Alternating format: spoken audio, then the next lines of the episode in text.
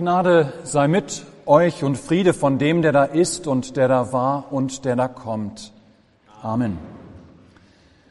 Hört den Predigtext aus dem Brief an die Hebräer im fünften Kapitel. Es ist die Epistel für den heutigen Tag. Wir hören sie heute einmal aus der Basisbibelübersetzung.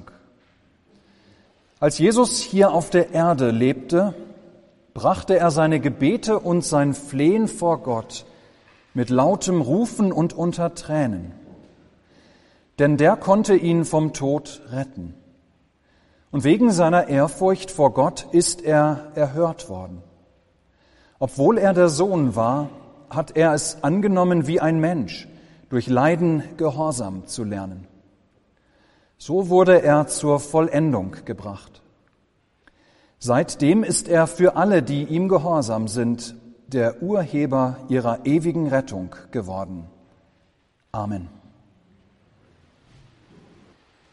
Liebe Schwester in Christus, lieber Bruder im Herrn, was ist eigentlich deine Leidenschaft? Ja, wofür brennst du? Wofür brennst du so sehr, dass du dafür bereit bist, vielleicht auf manche Dinge im Leben auch zu verzichten? Ja, was ist für dich vielleicht dein Herzensthema? Was ist deine Leidenschaft? Was bereitet dir das Gefühl der Erregung, wenn du nur daran denkst? Für den einen ist es vielleicht das Hobby, das Reisen, der Sport, die Natur, der Verein, die Musik. Für andere ist es vielleicht der Beruf. Ja, da gehen sie voll und ganz drin auf. Für andere wiederum vielleicht eine bestimmte Person oder gar die Familie. Oder aber deine Leidenschaft ist eine Idee, eine Überzeugung, eine politische Einstellung oder eine bestimmte Weltanschauung, diese oder jene soziale Bewegung vielleicht. Wenn man sich einmal genauer auf Menschen einlässt, dann stößt man über kurz oder lang ziemlich sicher auf die eine oder andere Leidenschaft bei diesen Menschen. Ja, wenn die Augen vielleicht anfangen zu leuchten. Nicht wahr? Selbst bei Menschen, die eher stille sind, die eher zurückhaltend sind, wenn diese plötzlich ins Schwärmen kommen, dann ist das ein ganz klares Zeichen dafür, dass hier ein Herzensthema gefunden wurde. Ihr Lieben, das Wort Leidenschaft, das ist ein Ersatzwort für den Begriff Passion. Ja, bei dieser Frage, was ist deine Leidenschaft, könnten wir genauso gut formulieren, was ist deine Passion? So kennen wir es aus dem Englischen zum Beispiel, what is your passion? Und damit sind wir, ihr Lieben, mittendrin im heutigen Predigtwort. Wir feiern heute den Sonntag Judika. Dieser Sonntag wird auch der Passionssonntag genannt. An ihm steht die Passion Jesu nochmal besonders im Mittelpunkt. Und dieses Wort Passion, das kommt aus dem Lateinischen, Passio, und bedeutet nichts anderes als Leiden. Daher auch dieser Begriff Passionszeit. Es ist diese besondere Zeit des Jahres, des Kirchenjahres, diese Zeit der sechs Wochen vor Ostern, wo wir uns speziell die, das Leiden Jesu vor Augen führen und eben nochmal ganz besonders an diesem heutigen Sonntag Judika. Dass wir uns vor Augen führen, was für Leiden, was für eine Passion Jesus auf sich nimmt, die körperlichen, die seelischen, die psychischen Schmerzen, die er bis zum Tod am Kreuz erträgt. Ich möchte anhand des Predigtwortes heute auf diesen Zusammenhang zu sprechen kommen zwischen Leiden und Leidenschaft. Denn wie gesagt, das Wort Passion ist unter dem Begriff Leidenschaft in unseren heutigen deutschen Wortschatz eingegangen. Ja, das, wofür wir brennen, nämlich das, was unser Herzensthema ist, das bringt uns nicht zuletzt auch Leiden ein.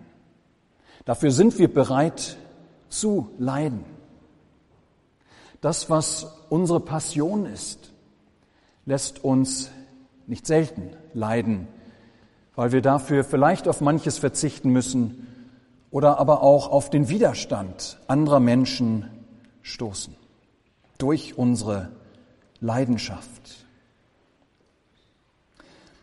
Unter diesem Gesichtspunkt wollen wir heute auf die Leiden Jesu schauen und fragen, wozu lässt Jesus sich das eigentlich gefallen?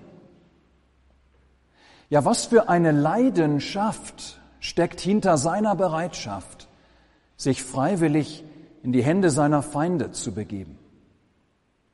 Was für eine Passion steckt dahinter, dass Jesus Misshandlung und Demütigung und Gewalt bis hin zu einer wirklich bestialischen Hinrichtung, dass er das ohne Widerstand hinnimmt. Und das ist wohl sogar am allerschlimmsten, dass er bereit ist, die Hölle der Gottverlassenheit zu durchleben. Erleben zu müssen in diesen Stunden am Kreuz an Körper, Geist und Seele, dass Gott sich von ihm abgewendet hat, dass er verlassen dort hängt, nicht nur von Menschen, sondern von Gott. Ja, ihr Lieben, was für eine Leidenschaft steckt hinter dem Weg von Jesus hinauf nach Jerusalem.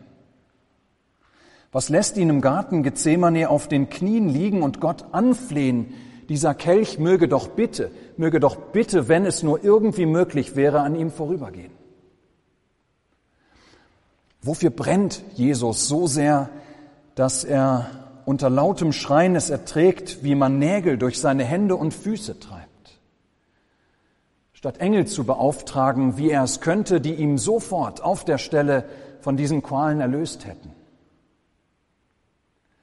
Wie kommt es, dass er sich auf einen langen Todeskampf bis zur grausigen Erstickung einlässt, wo er doch der Sohn Gottes des Allerhöchsten ist?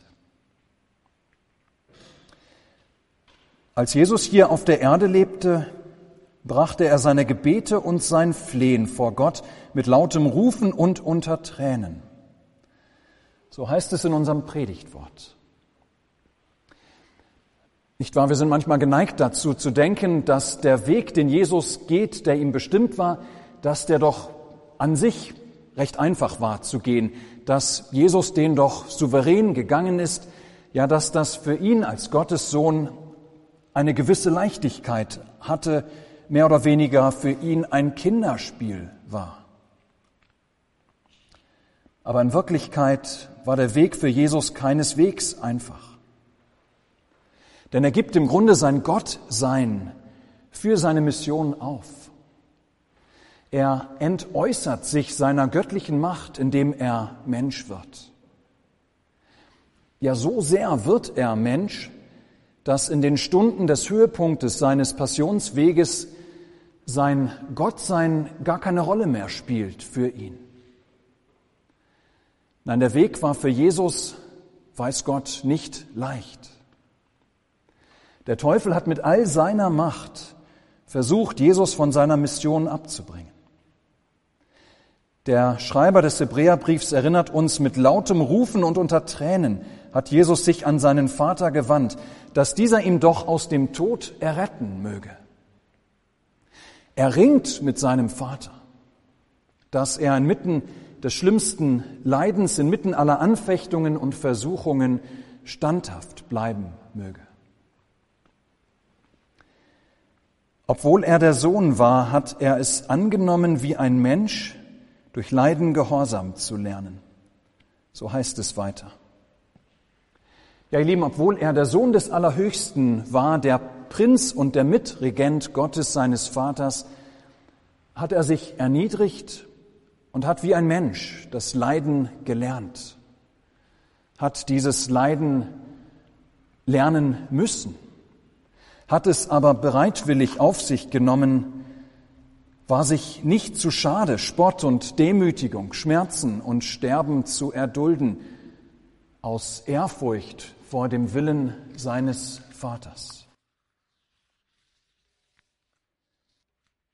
Ihr Lieben, noch einmal diese Frage. Warum? Warum macht Jesus das? Was für eine Leidenschaft, was für eine Passion steckt hinter dieser Bereitschaft, den Weg auf sich zu nehmen ans Kreuz und die Sache durchzuziehen. Ihr Lieben, es geht mit Jesu Passion um uns. Es geht um deine und meine ewige Rettung, wie der Hebräerbrief es formuliert.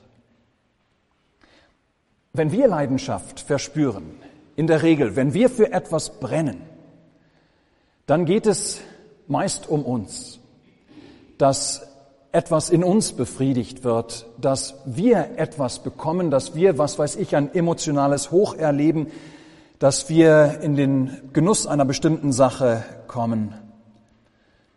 Jesus aber geht es in seiner Passion nicht um sich selbst, sondern um die Menschen, die er einst mitgeschaffen hatte, die jedoch abgefallen und in die Verdammnis gestürzt waren.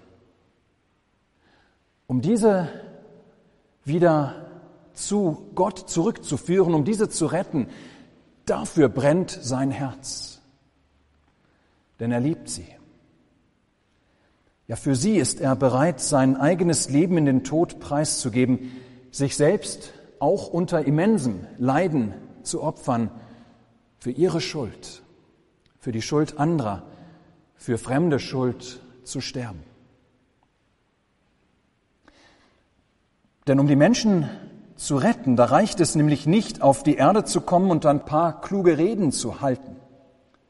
Es reicht nicht, die Menschen zu ermahnen, doch endlich aufzuwachen, ihnen einzubläuen, dass sie doch endlich sehen müssen, dass es kurz vor zwölf ist. Nein, es reicht nicht, die Menschen noch einmal anders, diesmal gegebenenfalls mit mehr Freiheiten, mit mehr Empathie zu ermutigen, ihre Beziehung zu Gott doch noch einmal in Ordnung zu bringen. Nein, vielmehr muss Jesus all das, was in der Welt und an der Welt kaputt ist, was gebrochen ist, all das, was durch die Sünde in die Brüche gegangen ist, all das, was auch in uns, in unserem Herzen kaputt ist seit den Tagen Adams und Evas, ja, all das muss er auf sich nehmen. Er muss den Mächten des Dunklen und des Bösen begegnen, sich diesen allen gegenüberstellen. Er muss sich in den Tod begeben und hoffen und beten, dass Gott ihn daraus wieder herausretten wird.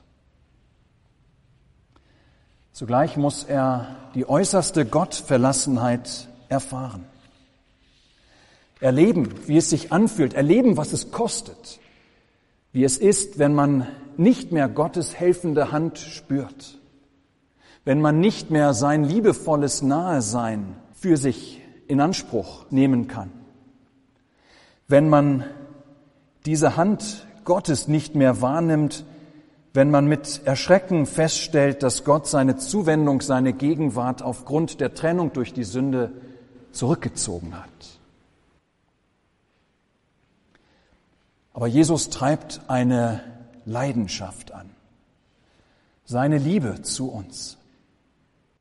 Ja, hat auf seinem schweren Weg uns vor Augen, dich und mich und alle Menschen.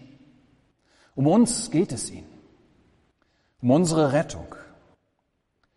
Hätte Jesus dieses Opfer nicht dargebracht, wäre er diesen Weg nicht ganz zu Ende gegangen, Wäre er etwa weggelaufen aus dem Garten Gethsemane, bevor die Soldaten kamen, ihn zu verhaften, hätte er selbst am Kreuz noch sich von den Engeln, die ihm dienen, befreien lassen, ja wäre er seinem Vater nicht ganz und gar und bis ins letzte Gehorsam gewesen, wir wären verloren.